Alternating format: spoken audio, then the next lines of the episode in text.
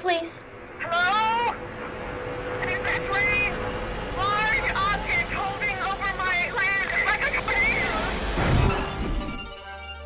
O livro está aberto. Prepara suas mentes, queridos ouvintes, que está começando mais um Necronome Conversa. Aqui quem fala é Euler Félix e hoje a gente vai falar de A Vastidão da Noite, que é um filme que tem lá na Amazon que deu o que falar e muita gente começou a discutir sobre ele. E a gente vai bater um papo aqui, né, sobre este filme. E como eu nunca tô sozinho, aqui comigo temos o Douglas lá da Script, que sempre aparece aqui para falar dos quadrinhos, mas nunca apareceu para falar de um filme. Então, e aí, Douglas, como você tá?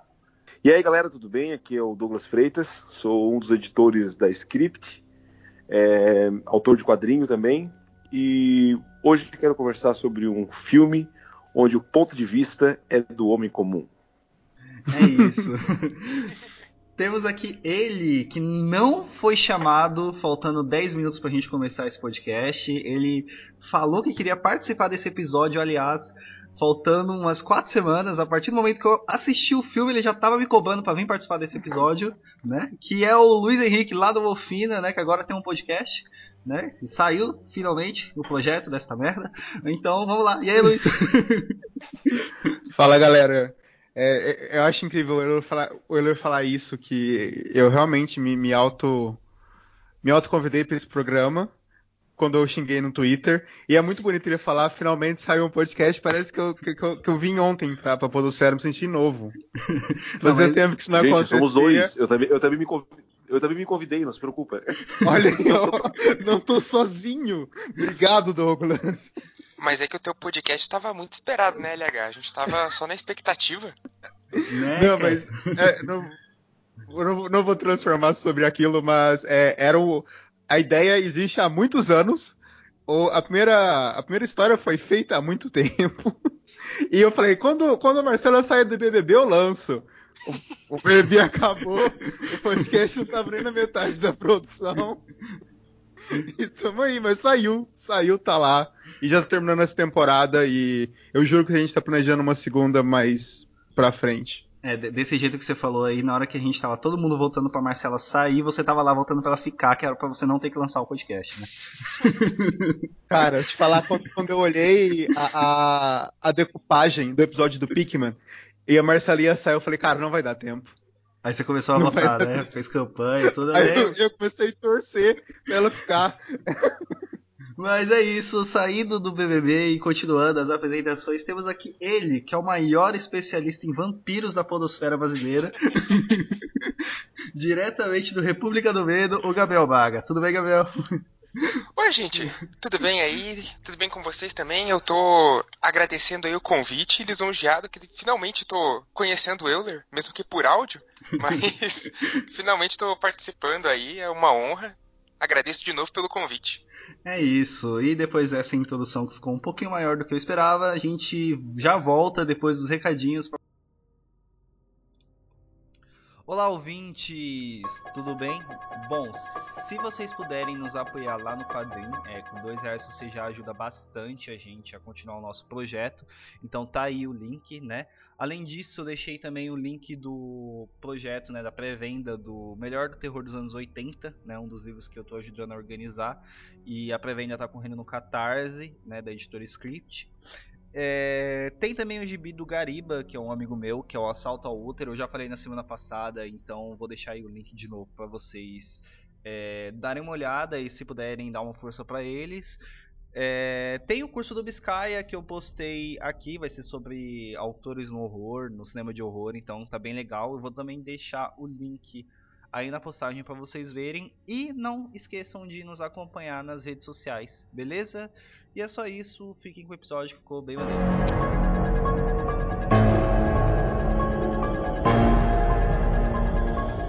A Vastidão da Noite, né? Este filme ele foi lançado, né, na Amazon Prime, né, e em vários outros meios de locadoras aí na internet, né? E a história é a seguinte, né?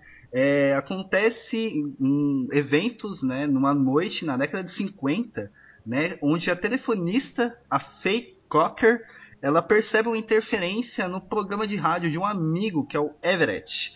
E para tentar descobrir né, o que, que é essa interferência, os dois vão indo meio que que numa investigação que acaba rolando sobre muita coisa, a gente descobre que é, é, envolve questões militares, OVNIs e por aí vai, né? Acho que a sinopse é basicamente isso.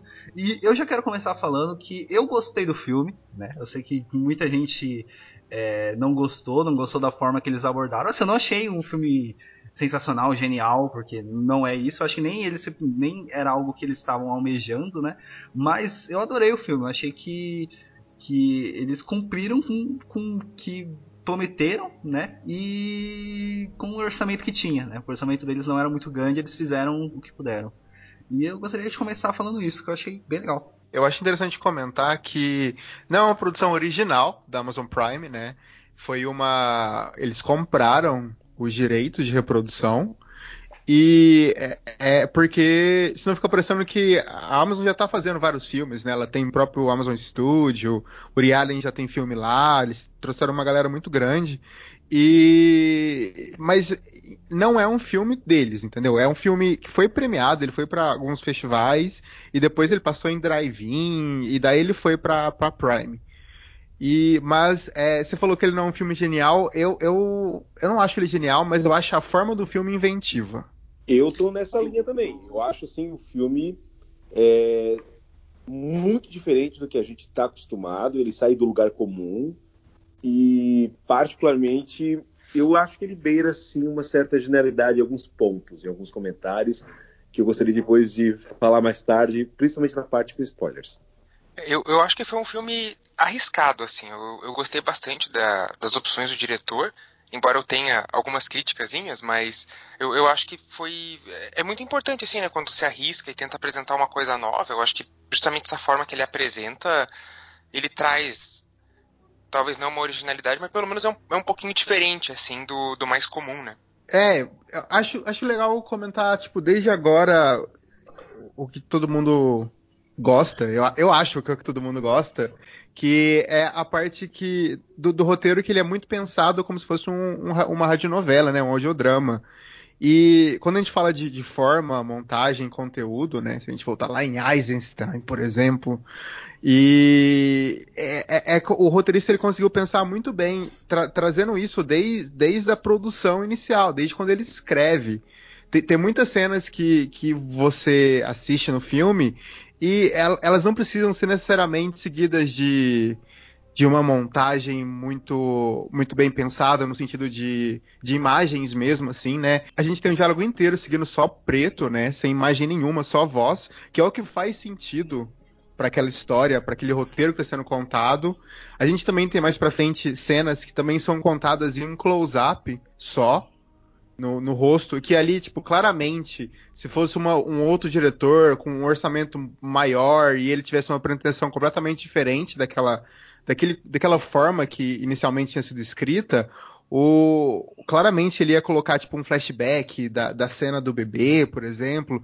Isso, isso são coisas que foram muito bem pensadas por um filme de, de baixo orçamento, né? E o, o David Lynch fala muito disso na, quando ele faz entrevista ou até na masterclass dele de que é, essa, esse, esse orçamento curto ele faz a gente ser inventivo. O, o, o, LH, ele, ele tá vindo assim com tudo, né? Tipo, pra, pra provar que, ele, que, que, a gente tem que chamar mais o LH, que ele já chega citando o Einstein, agora já tá citando o, o Lynch, daí você vê... Não, mas é... é o, o, pegando assim, né, o que ele falou do Einstein, da questão da montagem, né? É, eu sei que muita gente vai revirar os olhos mas o, o que o, o, diretor ele fez não deixa de ser uma montagem de atuação, né? Ele te faz você imaginar e fazer as correlações na sua cabeça, né, cara? Então, eu acho que isso é uma puta de uma de um, de, um, de uma ideia, né? Eu acho que eles foram realmente, como o Braga falou, é, corajosos, né, cara? Que eu acho que no momento que a gente ver um público que às vezes quer o jump scare, quer ver um filme que vai te assustar, que vai te mostrar tudo, tipo, você vê um filme na conta mão que não te mostra nada, é, é, é, é uma coragem e eu acho que, que eles acertaram nisso, assim, né? Eu acho que ficou até mais impactante do que se eles tivessem mostrado, realmente.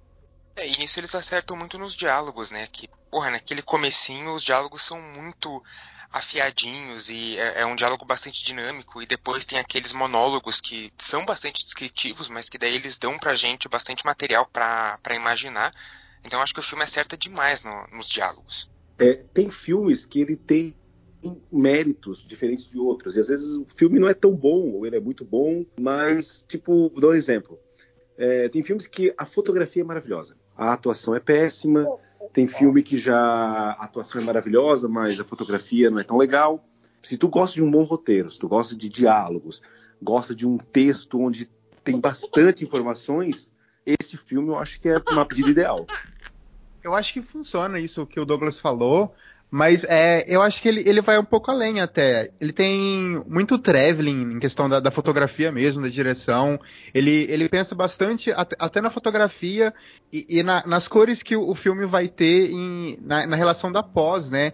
Ele consegue até, tipo, imitar o, o filme que eles usavam na época, assim. Ele, ele traz aquela, aquela cor mais mais um, com um ISO mais exposto, né, com mais ruído na tela. Ele é, é uma fotografia muito bem pensada.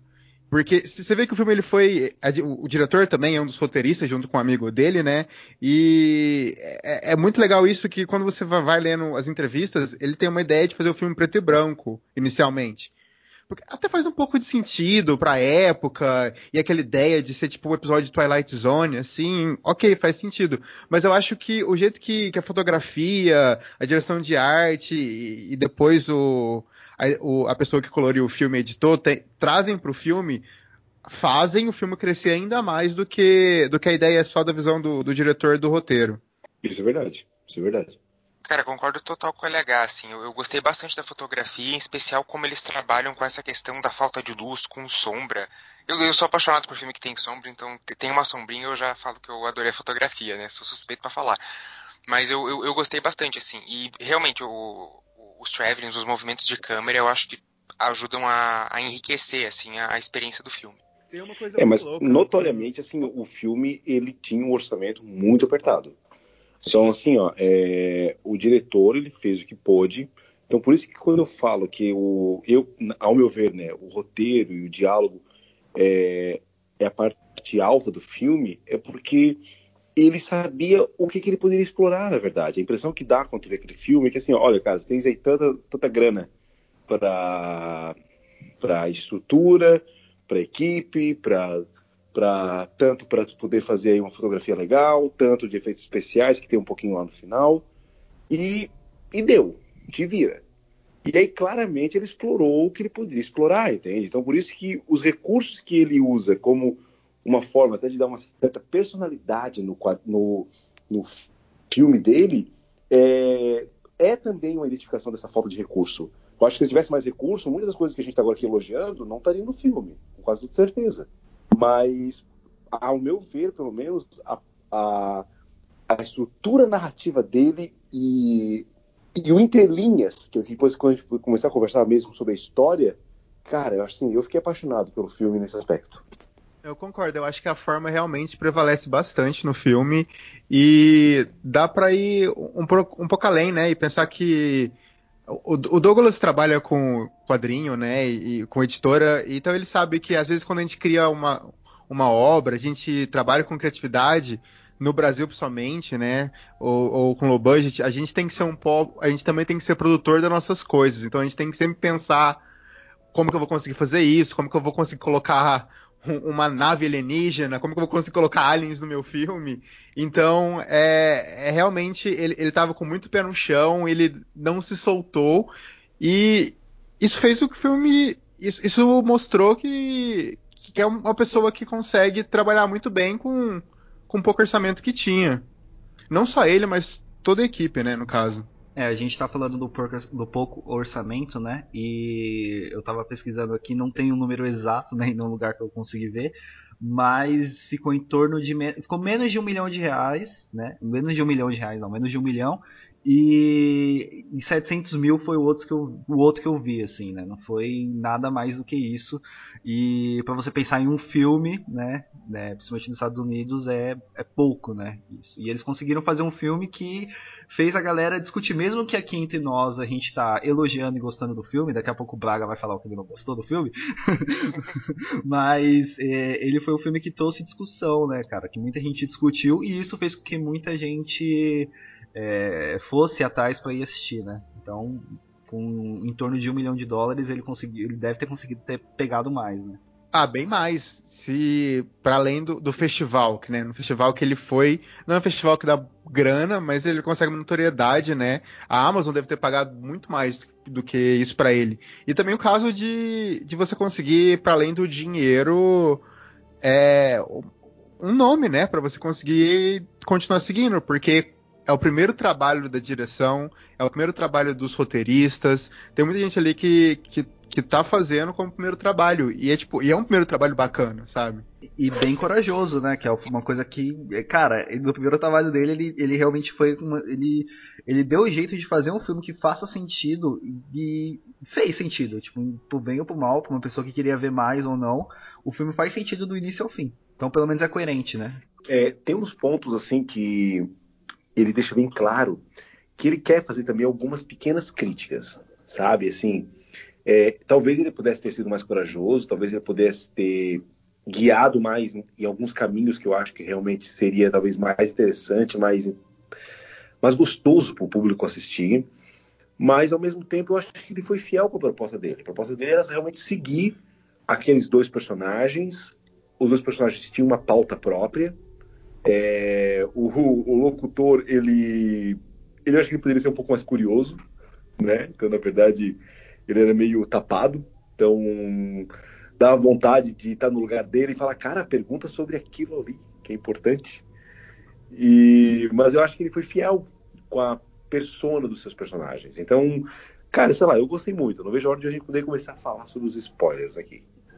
Não, não se acanhe por isso, gente. Pode começar. É, vamos lá. O que, que vocês querem falar aí que, que, que vocês gostaram ou não, não gostaram? Podem, podem soltar os spoilers. Aqui não tem. Aqui a gente não tem muito. Posso jogar cinco? Aqui a gente não tem muito de spoiler, posso não. Jogar cinco? Pode ir, pode ir. Tá bom, beleza. Então, então eu vou jogar alguns pontos aqui pra gente poder botar na mesa, que são acho que os assuntos que têm que ser conversados. É, até para quem não viu o filme ainda, uh, os spoilers do filme não vão estragar o filme, mas é legal o cara assistir o filme sem saber muitas informações. Mas também não vai estragar, não vai estragar. Acho que vai ser um segundo plano de discussão muito gostosa. Porque, por exemplo, ó, o filme ele joga. Primeira informação que eu acho que é muito legal e é um ponto assim que achei bastante inventivo quanto ao roteiro.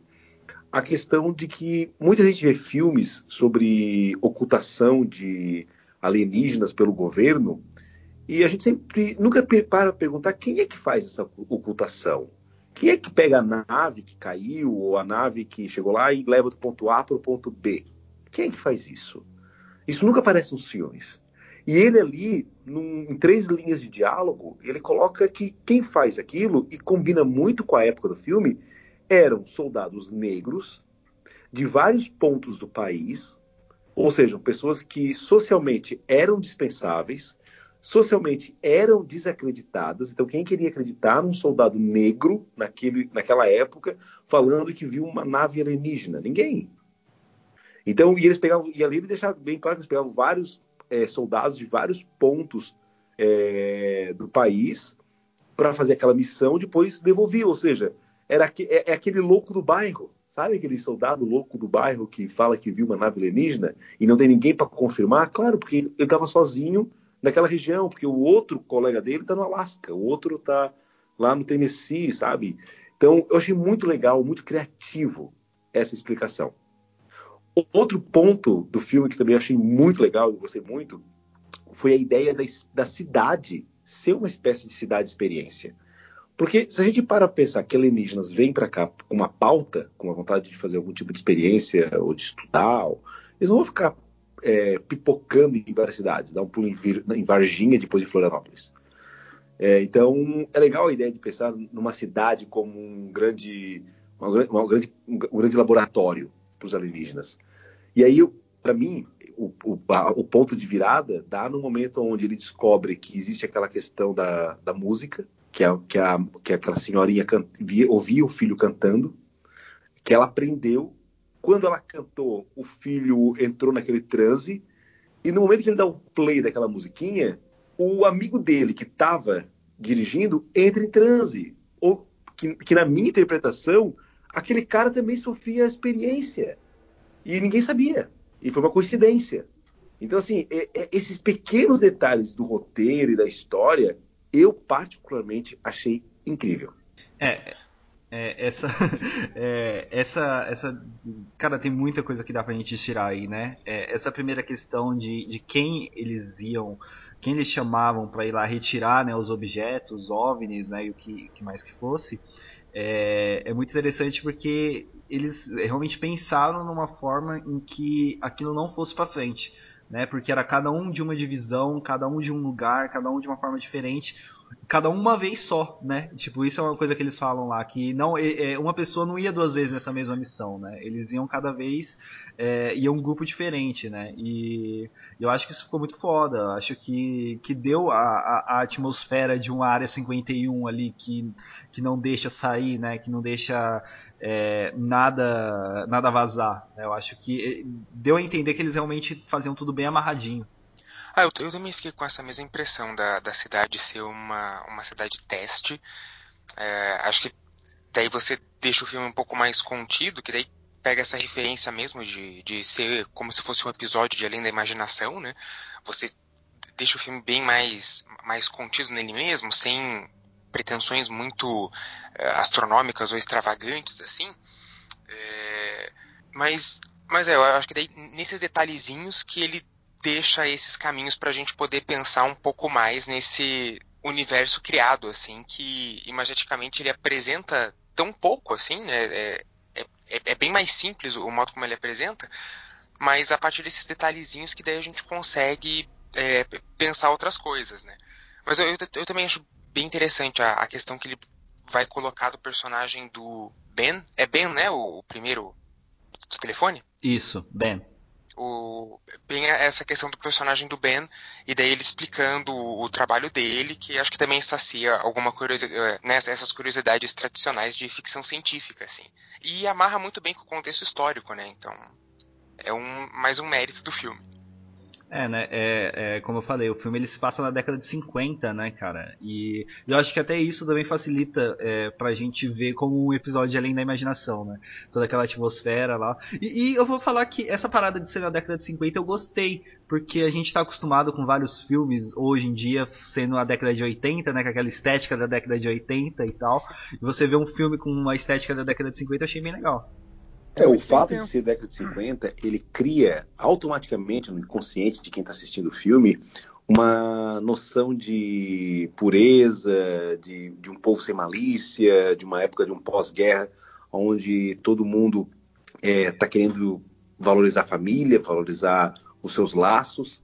Então, é interessante tu ver aquele pessoal que está querendo, tipo, estava tendo um evento na cidade, um jogo de é, basque, é, acho que era de, basque, é, de basquete, né? Que não me falha a memória. Isso, basquete. Então, assim, a cidade toda estava lá. Então, aquilo, aquilo, era o evento da cidade. Não dá para notar quão grande era a cidade. A cidade deve ter, sei lá, lá, 5 mil habitantes, 10 mil habitantes, deve ter um, deve ter um número muito pequeno.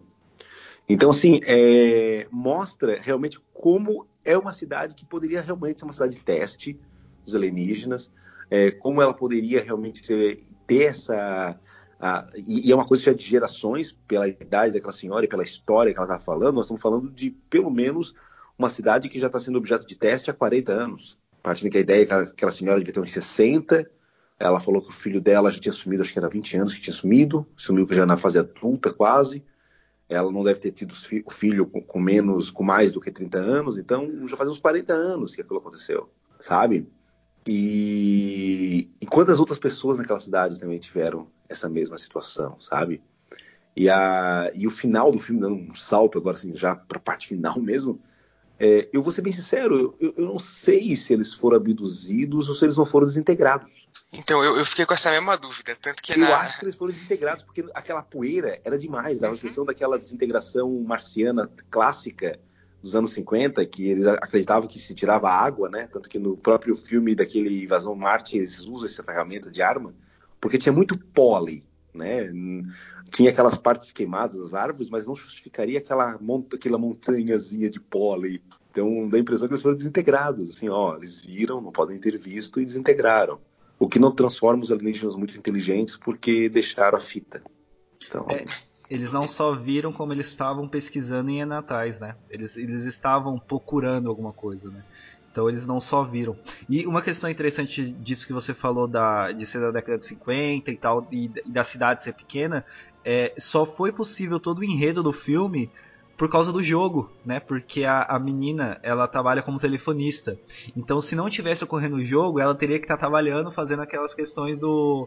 Aqueles, aquele, eu não sei como é que fala, é, a, aquela prática manual de você pegar um fio e colocar em outro para fazer a, a, conexão das ligações, né? E só funciona porque ninguém tá ligando e tá todo mundo vendo o jogo, né? As únicas pessoas que estão ligando seria pra rádio. É, e eu, eu acho que é, essa questão de, de, cidade pequena ainda, de novo, remetendo a essa estética dos, dos anos 50, traz, assim, não só é, alguns episódios de Além da Imaginação novamente, mas também era uma época de filmes de terror ficção científica, tipo o Terror que Mata, né, que é de 55, e que você continua trazendo sempre essa coisa de alienígenas, e o Terror que Mata eu acho que dá para ser bem representativo porque também só no, no final, assim, você vai ter um vislumbre do alienígena monstruoso que, que vai te dar. Esse filme também é mais no finalzinho, assim, que ele te dá um vislumbre de, de alguma coisa. Então eu acho que ele aproveita muito bem essa, essa estética da, dessa década aí de, de filmes de horror ficção científica, né? E daí, só para fazer o comentário do final, eu também tinha anotado aqui na. Quando eu vi o filme, eu também fiquei tipo, pô, mas eles foram abduzidos ou viraram pó? Eu fiquei, acho que eles viraram pó. porque realmente eu também achei muito pó. Eu também tô por... nessa teoria. É, mas, Braga, é, fala pra gente aí o que, que mais você falou que você tinha de ponto que você não curtiu tanto. A gente tá falando tão bem assim do filme, né? Mas vamos, vamos, vamos polemizar aí um pouco. Então, eu, eu acho que assim, a, apesar desses diálogos é, dinâmicos assim no, no começo e ter uns movimentos de câmera interessante, é, bom, primeiro assim, a, aquela questão do ah, é, mostre, não fale, eu, não é uma regra universal. Eu acho que isso limita muito, assim, é, talvez uma, uma, criatividade, né? Então, como a LH até já citou, se ele ficasse só mostrando e fazendo flashback, não ia ser o mesmo filme. Provavelmente ia ser um pouquinho menos interessante. Mas, assim, teve dois momentos em que eu senti uma perda de ritmo, em que eu fiquei um, um pouquinho cansado foi quando a ligação do Ben cai a primeira vez e volta, eu eu, eu senti uma perda de ritmo, assim, sabe? Eu, eu não consegui voltar é, pro, pro filme tão rapidamente. E depois do segundo monólogo da Mabel, ele começa incrível e, sabe, você tá totalmente imerso naquilo. E daí chegou um momento que eu tava, cara, mas essa câmera tá muito parada. Ela, ela não mexe, faz o quê? Já faz mais de 5 minutos aí que não tem um movimento de câmera. Daí, pá, vai pro gravador, pá, pro Everett, volta pra Mabel, e daí fica assim, mais um tempão, sabe? Parece aquele do. Ih, galera, tá muito tempo. Joga, joga outro corte, assim. É, daí não sei, esses dois momentos eu achei um pouquinho, um pouquinho cansativos. Eu acho que um flashbackzinho assim não faria mal para ajudar um pouco nessa parte visual mesmo. Assim. Mas eu entendo ah. que é o, o, conceito do filme. É, ele realmente se estruturou como uma, uma radionovela ou um podcast, mas seria as duas principais críticas assim que, que passou da minha experiência assistindo o filme. É, eu acho que a parte de você deixar a câmera estática ali, eu gosto pra cacete muito daquilo e eu acho que realmente quebraria totalmente. Ele saía todo da ideia do formato dele. Não teria como isso acontecer. E mas sobre críticas também, eu acho que o primeiro ato ele dura mais do que precisa. Ele tem uns quase 20 minutos, aquela, toda aquela sequência deles andando no, antes do jogo de basquete começar e eles andando até a rádio é muito longa e você já entendeu a dinâmica da cidade faz tempo. Então, tipo assim, ele podia ser muito. Ele, ele podia ser menor. Não, não, precisava daquilo ser daquele tamanho. Eu talvez acho que. só talvez só aquela parte deles entrevistando ali já daria pra você entender tudo, né? Não precisava ter a, a- aquele, aquele caminhar inteiro assim, né? Não, não tinha necessidade disso. Sim, sim. E isso deixa umas margens meio bobas até pra. Tipo. Eu esqueci o nome da personagem. É a Fe- Fai, né? Fei. Uhum, feio. É. Você fica achando, tipo, todo aquele. Aquele clima que vai criando da Fei gostando do, do radialista, que também não, não, não precisava existir, sabe? É, é muito mais, parece um vício de, de linguagem cinematográfica do que qualquer outra coisa. E eu acho que, para além disso, eu tenho um pouco de problema, e uma coisa que me tira do filme é essa coisa que eu acho. Aquilo provavelmente não tá no roteiro, foi uma ideia do diretor depois, de você ficar saindo e entrando naquela televisão. Inclusive tem uma sequência inteira que você tá vendo pela televisão que não precisa acontecer. Pra mim ali Não faz sentido cara de nenhum. produtor, sabe? Não, não parece ser diretor, parece ser produtor, sabe? O cara olhou assim e falou, hum, TV. Falta TV, sabe? Tipo, pra mim teve uma, cara de. Foi um, um dedo de um produtor ali que olhou e falou, porra, TV vai ficar foda. Não sei, até porque ele também é um dos produtores. Eu acho que é, eu acho que é muito mais essa ideia dele. Aqui, ó, eu vou- dar um exemplo, um exemplo normal. Quando você está escrevendo alguma coisa, o Braga terminou de escrever um livro agora inteiro, ele, ele, ele- ele deve ter com esse sentimento na cabeça dele, que você faz um negócio e fala, cara, será que a galera vai entender desse jeito? Será que eu preciso dar um exemplo melhor? Dar uma dica, colocar uma flecha aqui? Porque você vai ficar achando que a galera é burra. Entendeu? Eu acho que nessa estética de mostrar anos 50, anos 50, eu acho que ele queria se reafirmar muito mais às vezes como, como roteirista, o diretor, do que uma questão de, de produção. A impressão que eu tive da questão da televisão, é, eu achei assim, a, a abertura com a televisão eu achei ela muito legal. Ela já te situa que tu vai ver alguma coisa bizarra, sabe? É, faz parte do consciente popular de todo mundo. Todo mundo tem uma no- quem mesmo que não assistiu a série tem uma noção do que é a imaginação. O próprio ritmo da música, lembra a, a música da série. Então, eu gostei muito assim, na abertura, mostrou e tal. Agora, a impressão que eu tive quando ele fica fazendo isso ao longo do filme é como o George Lucas faz aquela transição de cena de PowerPoint, lembram? No Star Wars. Nossa, mas é que o George Lucas ele tinha desistido uma época também, né? Ele só tava.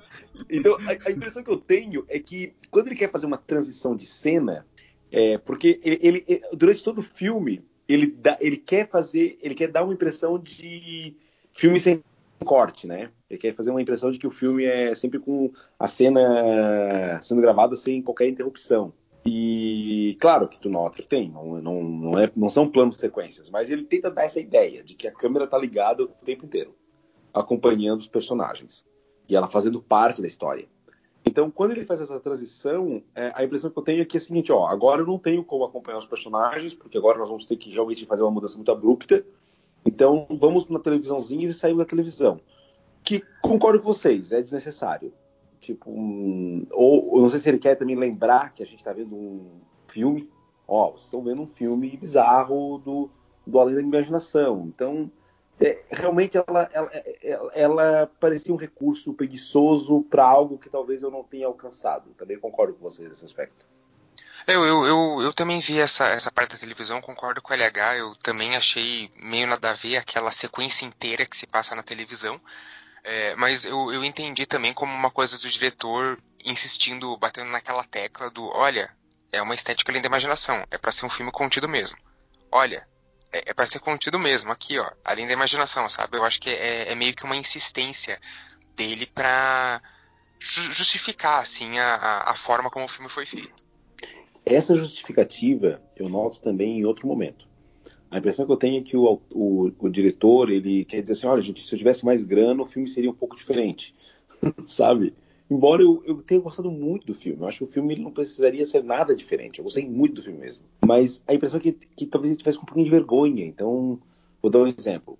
Ah, no final do filme, a impressão que eu tive é que durante to toda aquela cena inicial é, do, do antes do ginásio, onde eles ficavam no estacionamento gravando e a menina dizendo o tempo inteiro que não, não podia quebrar, que aquilo era uma, um projeto era uma coisa cara, que, que ela queria ficar gravando e sei lá, e mostrando que eles estavam gravando todo mundo que aparecia lá, deu a impressão tipo assim, ó, gente, vamos mostrar bastante que eles têm esse vínculo com o gravador para que no final do filme as pessoas não achem estranho que eles estão com o gravador lá no carro para o cara escutar e depois eles levarem o gravador ainda para ir ver onde é que tá esses alienígenas, as luzes no céu, sabe? Então, a impressão que dá é que ele tenta, ao longo do filme, muitas vezes se justificar. Então, para que possa o ponto B ser crível, eu vou bater bastante no ponto A para que a gente possa não criticar ele quando uma certa conduta no ponto B parecer um pouco. Então é a mesma coisa da televisão. Então, tipo, olha, não, gente, nós estamos num, num mundo pequeno, do além da imaginação, uma cidade pequenininha, por isso que eu vou ficar mostrando a televisão para vocês não esquecerem que nós estamos no episódio. Então, é, eu tive um pouco aquela sensação de que ele queria muito justificar algo. E ele poderia talvez relaxar e tocar o filme. Porque tava bom, tava legal, não precisava. Sim, é, eu, eu, senti isso também. É, e uma coisa que o Braga falou, e, e cara, a, aquelas, a, aquela primeira cena é realmente muito muito longa e cansativa, né? Fica muito escuro assim. E era uma coisa que eu ia falar que esse filme não muito, é um filme... muito longa. Você não consegue assistir esse filme de noite na cama no celular, assim, senão você dorme. Porque não, não que o filme seja ruim, assim. Eu não acho que o filme seja ruim, mas a, a, a... ele fica muito tempo naquela imagem escura, assim. Se você estiver num momento que você tá, você trabalhou o dia inteiro, tá lá assistindo um filme no celular e você vai dormir, porque vai ter uma hora que não, não tem uma parada que vai te estimular muito a assistir, sabe? E eu acho que isso pode ser uma coisa coisa que, que afaste. É, que tipo, a pessoa fala, ah, depois eu vou ver essa porra e depois não assiste mais. É, eu acho que ele tem realmente. Eu não diria um problema de ritmo, né? Porque ele foi feito para ser para ser dessa forma. Mas eu acho que um, pouco disso é porque ele é prolixo demais. Ele tem, ele tem muito diálogo ali que é, é para dar substância para os personagens, é para tentar dar uma complexidade maior. Mas eu acho que se algum desses diálogos fossem, fossem cortados ou até diminuídos de alguma forma, o, o filme ele já cresceria muito mais em relação ao ritmo. A, até porque a direção é muito contemplativa também, então não tem como você escapar disso. Você tem duas opções, como o Douglas falou, é, é, é uma experiência que se passa em um dia, né? Se passa num, num momento só. Você tem algumas horas é, daquilo acontecendo. É, é quase que ao vivo, né? Nós, Exatamente a situação, a ideia que ele passa é uma coisa quase que, quase que ao vivo. Sim, e, e, é o suspense. Então você tem, você não, você tem algumas direções que você pode, você não pode, sei lá, usar a mesma direção que usaram em Duro de Matar, por exemplo, já que se passa na mesma noite. Você precisa, você tem que criar uma, uma, uma sequência que faz sentido para aquilo. E a ideia é tipo, olha, é, a gente vai seguir uma coisa contemplativa de uma história de radionovela. E dali você já estabelece a sua, a, a, sua forma e você não consegue, você não pode mais sair dela. A partir do momento que você sai dela, quer dizer, você quebra completamente toda, toda essa estrutura, né? Igual eu comentei quando o Braga falou, tipo assim, ah, eu acho estático demais. Mas daí você entra no, no flashback ali para você tentar arrumar a, o ritmo, você já quebrou toda a sua ideia. Então você, o, o, seu, o, seu, o seu pretexto inicial já não existe mais. Você já nem sabe mais o que você tá fazendo. E ali ele tinha uma noção muito boa do que ele estava fazendo, né? É, assim, ó, o, o, filme realmente tem um ritmo muito lento. Isso não, não, não há como negar. Mas é, eu ainda acho que a, a, proposta do filme é exatamente essa. É tu acompanhar aquela uma hora e meia, uma hora e quarenta na vida daquelas pessoas. Porque eu estava depois refletindo, ah, eu acho que o filme não se passa além do tempo do próprio filme, porque o, quando o filme começou, nós estávamos no início da partida, um pouco antes da partida de basquete. Quando o filme termina, tinha acabado de terminar a partida, tanto que o pessoal tinha acabado, estava saindo. Uma partida de basquete leva mais ou menos esse tempo. Então, assim, ó, é, e, e, e, se a gente parar pra pensar, não teve momentos onde tu não viu os personagens, ou teve saltos temporais. Sabe aquela sensação de, tipo, é, a pessoa está entrando na casa, depois a pessoa já está saindo, está dentro do carro, que tu nota que existem cortes no, na temporalidade. É, se nós fôssemos fazer um, pegar um cronômetro, eu acho que o filme não tem mais do que meia hora de corte. Então, tipo assim, a, aquele filme realmente se passa entre uma hora e meia, duas horas na vida real. É, e a, a, parte de corte seria a parte dele deixando a, a, a Faye lá e indo pro, pra estação de rádio, né? Porque Até aí, depois aí não, não tem nenhum corte, assim, né? Tem só esse. É, ele eu- vai, depois só, só, só isso.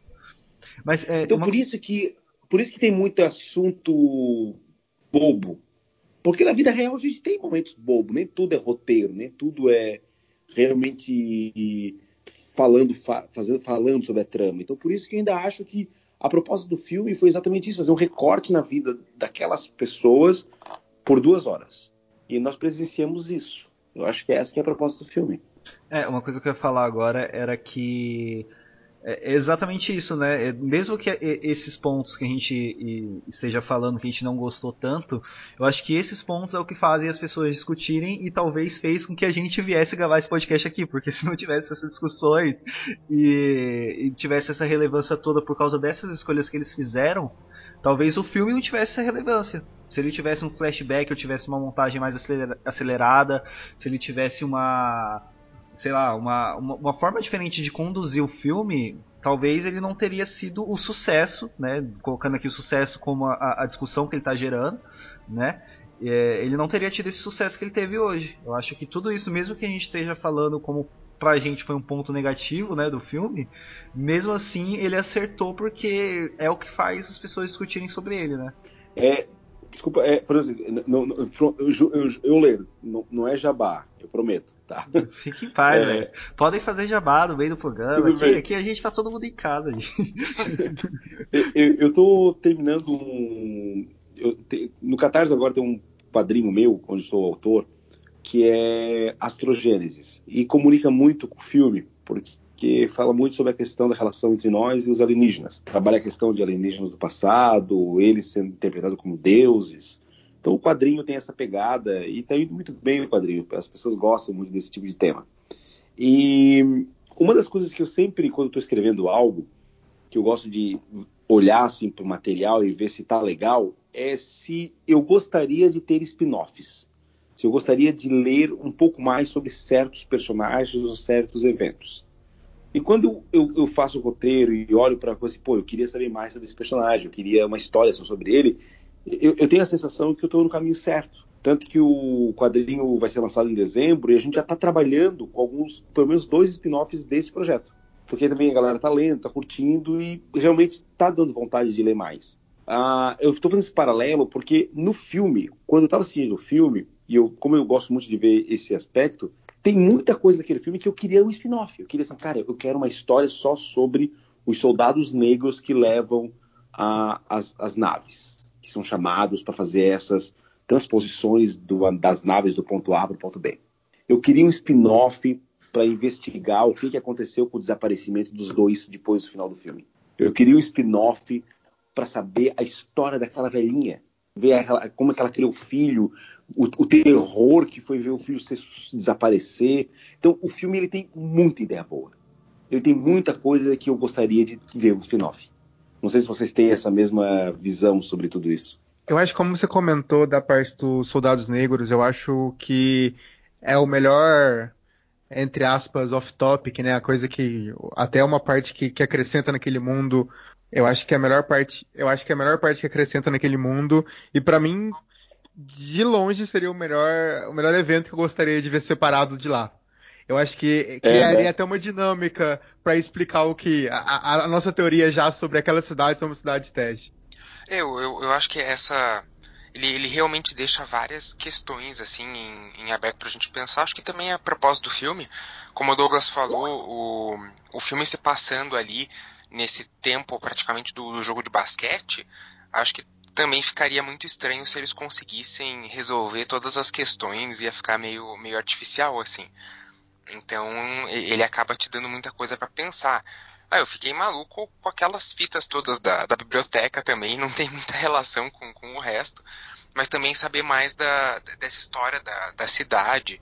E daí tem, tem um momento do monólogo da, da Mabel em que ela diz que o livre-arbítrio é impossível com eles lá em cima. E eu fico curioso de saber o, sabe, até quando, até o, é, até quanto vai esse é, essa não existência de um livre-arbítrio, porque, claro, o Everett e a Faye, eles estão é, procurando é, descobrir o que está acontecendo, por mais que no final eles vão ser punidos por isso, né? Por essa, essa busca pela verdade. Mas eu, eu achei muito interessante daí o, o quanto que essa cidade está sendo controlada, o quanto que as pessoas são elas mesmas ou são marionetes, porque daí você tem a cena do, do carro, né? Quando eles ligam o gravador, que o, o casal lá fica meio desligado.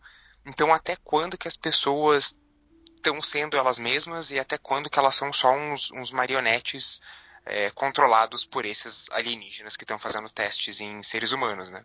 Sim, é, isso também me deixou um pouco curioso para saber, né? Porque é, é, se eles não têm um livre-arbítrio, né? Então, qual que é, é, é sabe, tipo, é, é, eu sei porque que a galera vai falar que porque eu adoro esse filme, mas e será que é tipo eles vivem, né? Que tem tipo uma galera lá infiltrada que, que domina a, a, a que é a alta burguesia da cidade? E aí, será que é isso, tá ligado? Porque é, a, e, e, isso também daria um, um bom spin-off, né? Como que, que eles estão realmente dominando? Se eles estão de fato dominando, como é que eles dominam isso, né? É, porque o, o casal ajuda eles, né? E daí a gente não sabe se o casal é vítima de uma experiência ou se eles fazem parte dessa, dessa conspiração junto, né? Querendo ou não, eles estão ajudando. É que como acontece aquele momento do transe antes, a gente não sabe para onde eles iam acabar levando a Everett, o Everett e a Faye, né?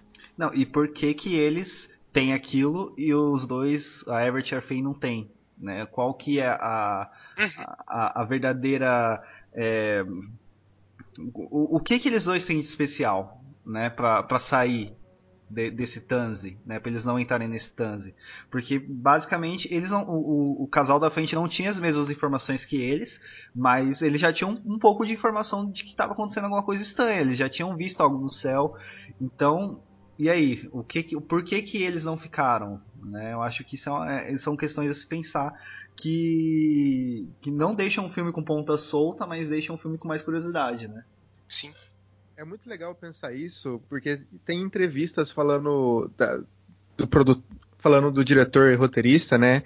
Que para ele o argumento inicial era um filme preto e branco dos anos 50, que era a história era a história de um de um OVNI pousando no Novo México. E é uma aula isso, né? Se você parar, pegar todos esses pontos que, que o, o Braga e o Douglas falaram, que são pequenos diálogos, pequenos detalhes no diálogos que pequenos detalhes no diálogo que acrescentam e criam um universo. Porque esse tipo de discussão, ele só acontece quando, quando a pessoa ela consegue construir isso de uma boa forma, sabe? Porque são até se pegar a frase final que o que o Braga falou, tipo, se eles estão controlando a gente ou não, é, são pequenos diálogos que até poderiam estar sendo cortados do filme, que não gerariam esse tipo de discussão, mas eles estão lá e eles conseguem acrescentar, eles conseguem crescer o mundo, aquele universo, tudo que está acontecendo naquela cidade e, e, e, transformar o filme simples numa, numa bela história. Sim. É, é, eles conseguiram realmente, tipo. E eu acho que esse é o grande ponto do filme, assim, né, cara? Eles conseguiram fazer um, um, bom filme, porque, independente de tudo, né? Mesmo das críticas que a gente tá, que a gente fez aqui, quanto às críticas que a gente já leu em outros lugares, quanto às críticas que a gente viu em, em alguém falando, é, ele ainda é um bom filme, cara. Ele consegue cumprir o que ele tá fazendo, ele consegue cumprir todas as propostas dele, ele, ele consegue ser coerente com, com o que ele propõe, mesmo com as coisas que a gente achou meio. meio. Ah, pô, pra que fazer isso? Mas, cara, fez sentido dentro do que eles estavam propondo, né? Não é um filme que é incoerente. Ele, é, ele é muito coerente, tá ligado? E às vezes a, a, a, a, coerência dele que atrapalhou um pouquinho de como a gente recebe o filme, mas. É, ele não é um filme ruim, ele é um bom filme, tá ligado? Eu, eu gostei bastante dele. Eu acho que o que a gente, a gente pode falar é que todo filme ele vai ter defeito porque ele é feito por pessoas e é um coletivo. E às vezes nem todas elas estão conectadas da melhor forma possível, precisa Exceto de comunicação para isso. Eles vivem, porque eles vivem é perfeito. Sim, concordo. Mas é, a gente pode falar que tipo um bom filme ele existe quando ele quando o filme cria as próprias regras e ele não quebra elas ou ele quebra elas a partir de um pretexto, entendeu? E, e o filme ele consegue ele cria suas regras, ele estabelece elas e vai com elas até o final. E funciona. E funciona, porra. Gostando ou não, o filme funciona. É, uma coisa, uma, uma coisa que eu não gosto em filmes, assim, né, principalmente de horror, assim, né, você pega uns filmes que tem uma criatura, né, é, eu vou citar um exemplo que é um filme que eu tava achando bom, não, vou citar um filme que é, é também bem, bem dividida a opinião, que é o Corrente do Mal, It Follows, né, o It Follows, ele é um bom filme, ele tem uma história que ele, ele segue aquilo, chega no final ele abandona, ele muda, a criatura ela muda tudo, toda a forma que ela foi apresentada para você no final ela abandona, né? E eu acho que tipo quando um filme ele faz isso, ele abandona toda a, a, a, a mitologia que ele criou no filme e ele abandona isso no final para mim é horrível, tipo, eu fico puto com isso. O It Follows ele faz isso, né? Tipo, no filme inteiro a criatura só anda e não tem nada, não faz porra nenhuma, só anda e quando pegar mata. Chega no, com, com os protagonistas, ela pega no cabelo, começa a andar de, de, de zigue-zague não coisar, tipo, muda a, a, a, a, o modus operandi, né, da criatura. E o o, a Vastidão da Noite não tem isso. Ele vai do começo ao fim, ele tem uma linha, ele sai coerente a isso. É, uma coisa que a gente não pode dizer é que ele não, não foi fiel ao seu conceito, né? Ele, ele apresenta uma coisa, ele, ele pega na mão, vai até o final, assim. Mas falando assim como um, um fã de, de, filmes B e ainda mais desse filme aí do, dos anos 50, senti falta de uma roupinha de látex, um tentáculo aí, só um, um vislumbrinho, assim, só pra ter aquela. Só um ET verde assim sabe? aparecendo. Com um aquário na cabeça, né? Seria bem legal. Mas é uma Não, coisa que eu gosto muito do filme. Às vezes a galera espera muito, muita resposta e às vezes a gente não precisa das respostas, uhum. entendeu? E, e, e, ele é legal por causa disso também, porque claramente aquele CGI lá não é a melhor coisa do mundo, sabe? E, e funcionou. Eu acho que talvez seria funciona mais do que, sei lá, uma, uma silhueta de um alien, assim, na floresta, tá ligado? Não, eu, eu acho que super funcionou a, a cena final. Eu, eu, eu, brinco, assim, com a, com a roupinha de látex. Não, mas eu, eu acho que funcionou super bem. É, a, aquele final com a, com a nave, que também é um. Tipo, se, se a gente queria uma resposta, eles dão pra gente, nossa, o, o mínimo todas, do mínimo, né? assim. Hã? A maior de todas tem uma nave, aliens ah, existem ah, lá. é, tipo, é, mas... A véia não tá louca, o cara que ligou não tá louco, a galera tá ação, sabe? Isso já é uma resposta muito boa. É isso, vendo por esse lado da verdade, já é uma, já é uma baita de uma resposta. mas sim, é, é a resposta basicona, assim, tipo, ó, Agora, vocês queriam uma resposta? Não dá porque a, a galera que estava investigando virou pó ou foi abduzida, né? Depende da, da interpretação aí do, do final. Então, para mim eles tinham sido abduzidos, mas agora eu fiquei com dúvida se eles viraram pó. Agora eu fiquei um pouco. Não. Pra mim, dúvida.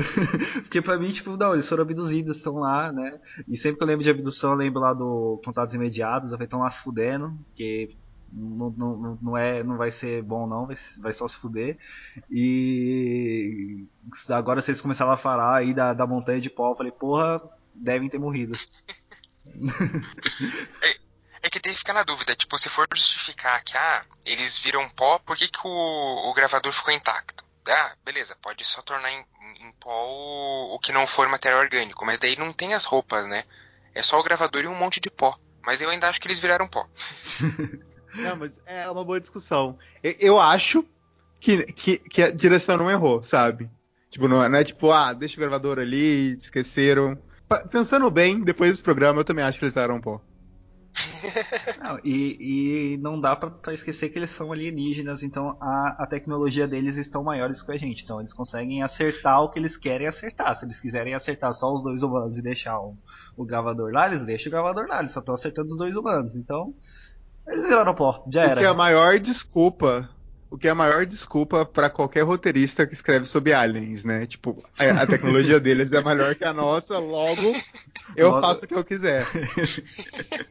eu adoro essa justificativa, é maravilhosa. Não, é totalmente o sci-fi anos 50, né? Sim, tipo, sim. Pô... É o Clato Baradanicto do dia que a Terra parou lá, cara. É, é Não, isso. Total. É, é, é, o, é o maior Deus Ex Machina, é o maior Deus Ex Machina que a gente tem, é o sci-fi, assim. Quando, quando trata de. Foda-se, dá pra fazer o que eu quiser. E se quiser ir longe, dá até pra especular o porquê que o gravador ficou. Porque se tudo faz parte de um, um plano para quebrar o livre-arbítrio das pessoas, talvez pessoas que investiguem esses aliens são também importantes para a continuidade desse plano de dominação. Então, eles, deixando o gravador ali, eles mantêm uma investigação em aberto. Por mais que as duas pessoas ali principais não, não estejam mais, mas alguém um dia vai achar aquilo e vai seguir a sua investigação, então você sempre vai ter alguém especulando daquilo. Um grupo pequeno, né? Sim, e não dá nem pra falar que aquilo saiu do controle deles, porque como se a gente chegar no, no- se a gente chegar na, na teoria que é tudo controlado por eles, quem disse que aquilo também não foi, sabe? Uhum. Então é, é- é super complicado falar sobre essa parte e faz eu gostar mais do filme. É, pra mim essa parte me pareceu muito Watchmen, né? Aquele, ah, o diário do Rorschach lá, aquele que ele deixou ali, só faltava ter deixado no, no- no- na rádio ali pra, pra ficar tudo gravado pra eternidade ali. Eu, eu- cara, eu, eu gostei, eu achei que o final pra mim foi, foi perfeito pra fechar ali.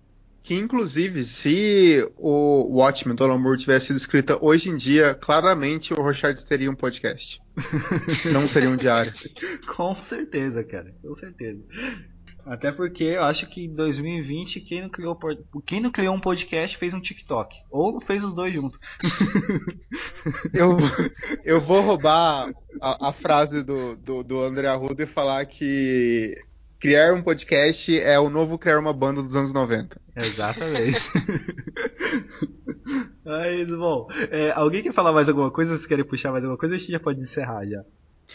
Cara, só pra sintetizar tudo isso, o filme ele tem uma forma um- e um, conteúdo decente, ele consegue trabalhar isso da melhor forma possível com o dinheiro que ele tem e é uma aula assistir. É isso. Então essas foram as considerações finais do, do LH, então eu vou deixar o Braga falar agora as suas considerações finais. Cara, é, eu falei, pra mim ele foi muito fiel no seu conceito, eu entendo completamente. Eu, eu ainda acho que ah, naqueles dois momentos que eu destaquei, ficou um pouco cansativo, assim, eu, eu senti um pouco de, de cansaço, sair um pouco do ritmo, quebrar um pouco a, a imersão.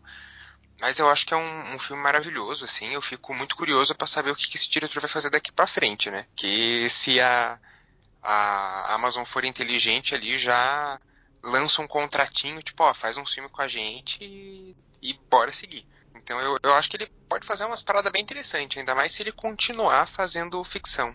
É, o, o LH que vai, vai se arriscar a ser expulso do, do episódio vai falar que poderiam contratar ele pra fazer o- os roteiros do Twilight Zone porque ele não gosta, né? Eu não assisti a segunda temporada ainda, não sei se eu vou assistir também. Quando eu tiver saco, talvez eu assista. Ai, não. Mas podem contratar ele também, vai que funciona. Mas eu acho que foi o que a gente falou, cara. é Acerta na forma, não tem o que você fazer ali. Porque se você usar aquele aquele close-up que ele usa mais pra frente com a senhora lá, naquela parte com o radialista, você perde aquele recurso quando você vai conversar com ela. O que, você vai fazer naquela parte? E faz muito mais sentido, já que é o Ben, um cara que não quer se apresentar, falando num rádio e eu não tenho a imagem dele, faz muito mais sentido, é muito mais diegético ali na montagem ser preto. Então, tipo assim, a discussão sobre isso é tipo. Ou, ou você entende, ou simplesmente você não entende. Não tem o meu termo, ah, eu não gostei. Beleza, você pode não ter gostado. Mas fa- faz sentido, entendeu? Faz sentido, é essa a questão. É, você não gostou e aí não quer dizer que seja ruim ou bom, né? Só significa que você não gostou. Exatamente, exatamente. Você tem teu direito, é igual perna, não é mesmo? Ai, ai, aí só vai falar quando gosta de iluminado, aí você não vai falar isso. né? Tá bom, vamos lá. Então, é isso, isso é desvio de caráter, é completamente diferente. Porque pra mim é a mesma coisa que não gostar do Twilight Zone do Jordan Peele. Mas vamos lá. Então é isso, gente. Senão a gente vai entrar numa discussão aqui vai acabar essa amizade que eu tenho com o LH. Mas vamos lá, gente. Vamos deixar. Porque, ó, o o LH ele veio me falar que Twilight Zone do, do Jordan Peele não é legal. Não, não acho isso, isso, isso pra mim é um desvio de caráter grave. Muito grave. Não, né? Nessa Tá aí no o LH vacilou gravado. feio. Não, não, tá lá gravado no programa. Foi no programa do. Farol. Do Homem, não foi no, foi no, foi no Farol, então. Foi, viu? Tá lá gravada a minha opinião. Eu não vou falar de novo. Ou- ouça, ouça lá. Ouvam, ouvam lá, pode escutar. Mas é isso, gente. Vamos aqui pro Jabás. Então, Braga, onde as pessoas te encontram nessa. Além de caçando vampiros, né? Na, na- nas noites de quarentena, onde que as pessoas te encontram aí? Depois explica por que, que eu tô fazendo a piada dos vampiros, porque vai fazer mais sentido depois. Deixando bem claro que não tem vampiros em Curitiba graças ao Braga, tá? É, Vocês já viram algum vampiro aí? Não, então agradeçam Braga. Então é isso. De nada, né, gente? Ó, vocês podem me, me achar nas redes sociais, o Twitter e Instagram é Gabi Maia Braga, GAB, só sem o I. É, vocês podem me achar também na- nas redes sociais do República do Medo, no site, eu tô sempre publicando é, crítica, vocês me acham por lá. E ah, eu acabei de lançar o livro aí já fazendo um merchan e pedindo licença, mas o meu livro Vampiros na França Moderna, a polêmica erudita sobre os mortos-vivos, já está disponível. Ele deu uma esgotadinha na Amazon, logo ele volta. É, mas ele já está aí à venda. Ele é pela editora Pris. Se quiserem ver pelo, pelo site da editora, me dá uma ajuda enquanto autor comprar por lá. Mas eu acho que já chega nos demais sites. Na- Nas livrarias também vai- ele vai estar disponível. Por enquanto está só no site da editora e no Magazine Luiza. Mas também é é um livro baseado aí na minha pesquisa sobre os casos supostamente reais de vampiros no século XVIII. Aí eu pergunto, tem vampiro na França hoje? Não, então agradeçam Braga também. que inclusive passou férias lá ano passado. Logo, não tem vampiros na França mesmo. Tem como provar isso. É. Livrei lá já, fiz um, um trabalho, teve que ser meio rápido, mas deu certo. Né? Tanto é que o Temer não tá mais aqui no- na presidência porque que o Braga liquidou logo, né? O... Agora, agora já tô. Temer, José Serra. Nunca mais ouvi falar depois que o Braga apareceu na Podosfera. É isso aí. O, o próximo trabalho é que eu tô pesquisando exorcismo pra poder exorcizar o Bolsonaro, né? Então, Olha aí, ó. O Braga, o Braga vai, vai, vai salvar o Brasil aí. Vai ser ele.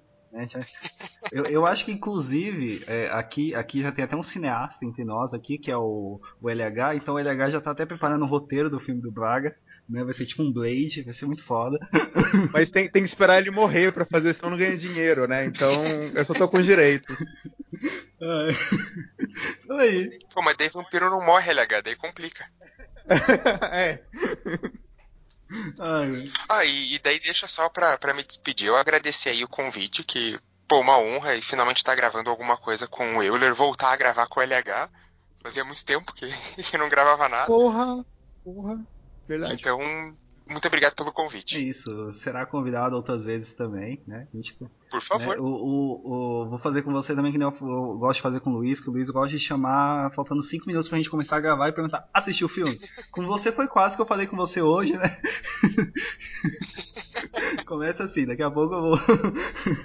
Mas é isso. E você, LH, fale do seu podcast, porque da vez que você esteve aqui, ele ainda não estava no ar, mas já chegou, então vamos lá. Puta que pariu. É, eu fiz muita coisa nessa podosfera já. Esses seis anos trabalhando. É, hoje em dia eu tô produzindo e roteirizando o Mofina. O Mofina é um podcast sobre histórias e para histórias. É um podcast feito pra gente contar, tem histórias por temporada. Cada temporada vai ter uma história, seguida de uma mesa de roteiristas. É, então, o podcast ele trabalha com roteiristas de diversas áreas. Nessa primeira temporada, a gente trabalhando com uma galera de cinema e todo mundo falando sobre o nosso mercado, a quarentena que a gente está vendo agora. E tá sendo bem bacana o feedback de- dessa mesa de roteirista, que o pessoal tá, tá, tá bem animado e vindo outras pessoas de outras áreas criativas conversar com a gente.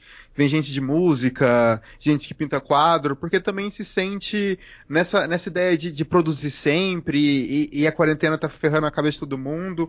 Então a gente resolveu fazer uma primeira temporada focada um pouco nisso, nas nossas experiências pessoais desse ano, que não está sendo fácil para ninguém, principalmente quem trabalha com isso. E como eu falei, o Mofina também é um podcast sobre é um podcast de histórias. E a primeira história que a gente fez foi uma adaptação que eu escrevi em 2018 do Lovecraft, modelo de Pickman. Inclusive é o primeiro episódio. Então, se você não se interessa em saber como escrever histórias, mas você se interessa por histórias, ouça o modelo de Pickman, que é um podcast gravado com atriz, com, ator, com atores de voz e foi muito bem legal. Inclusive tem um professor de história do Braga nele. e... Vale a pena assistir que tá muito legal. Ou, assistir não, né? Ouvir, perdão. E foi, foi muito legal a produção, demorou alguns vários meses para sair. Mas eu tô feliz com o resultado. Apesar disso, tem filmes também para sair esse ano, mas vamos ver quando, quando vai sair. E é isso aí. Me encontra. É só procurar por Mofina na, nos aplicativos, nas plataformas. No Twitter, Mofina Podcast. No Instagram também. O meu Instagram, o meu Instagram e Twitter pessoal é Luiz, LH, e lá também eu falo merda e um pouco mais sobre o filme quando eu não tô puto escrevendo alguma coisa. Pô, galera, obrigado mesmo aí por ter convidado. Valeu mesmo. É, peço desculpas por não ter participado tanto aqui do podcast, falando um pouco mais, porque é, tive que dar umas saídas por conta da esposa que está grávida e a neném que tem um aninho. A gente está se reproduzindo na quarentena, sabe como é que é? e, então, o, o, os encargos aqui em casa se tornam um pouco maiores, então por isso que eu tive que dar essa atenção. Mas eu gostaria de convidar todo mundo a seguir a Script lá no Instagram, no Facebook. Temos vários projetos. Uh, no Catarse, a gente tem muitos projetos que a gente trabalha com pré-venda no Catarse, né? Então, tudo que está no Catarse vai sair, só que é uma pré-venda. Então, vocês podem adquirir os nossos livros e quadrinhos é, com descontos e com brindes. E tem um projeto em especial que o Euler é um dos organizadores, e que é o terror tá nessa, 80. E todo mundo que está nessa, nessa, Sim, nessa, chamada aqui tudo está fazendo parte desse projeto. e é um livro é, pra vocês verem assim, que eu realmente tá faço uma panelinha na podosfera, velho. Exato. A, a podosfera Sim. é uma panelinha. Exatamente. É verdade, verdade. Mas é uma panelinha do bem, panelinha do bem.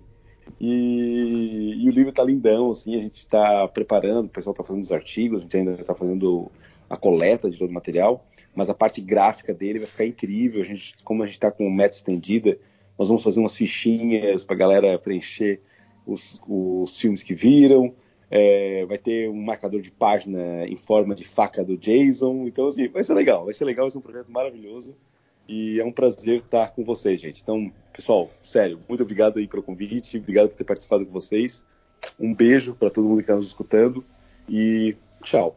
Então é isso, galera. Este foi o nosso papo sobre a vastidão da noite. Muito obrigado ao Braga, muito obrigado ao Douglas, muito obrigado ao LH, né, por terem vindo aqui discutir sobre esse filme e a gente já vai até a próxima semana. Tchau.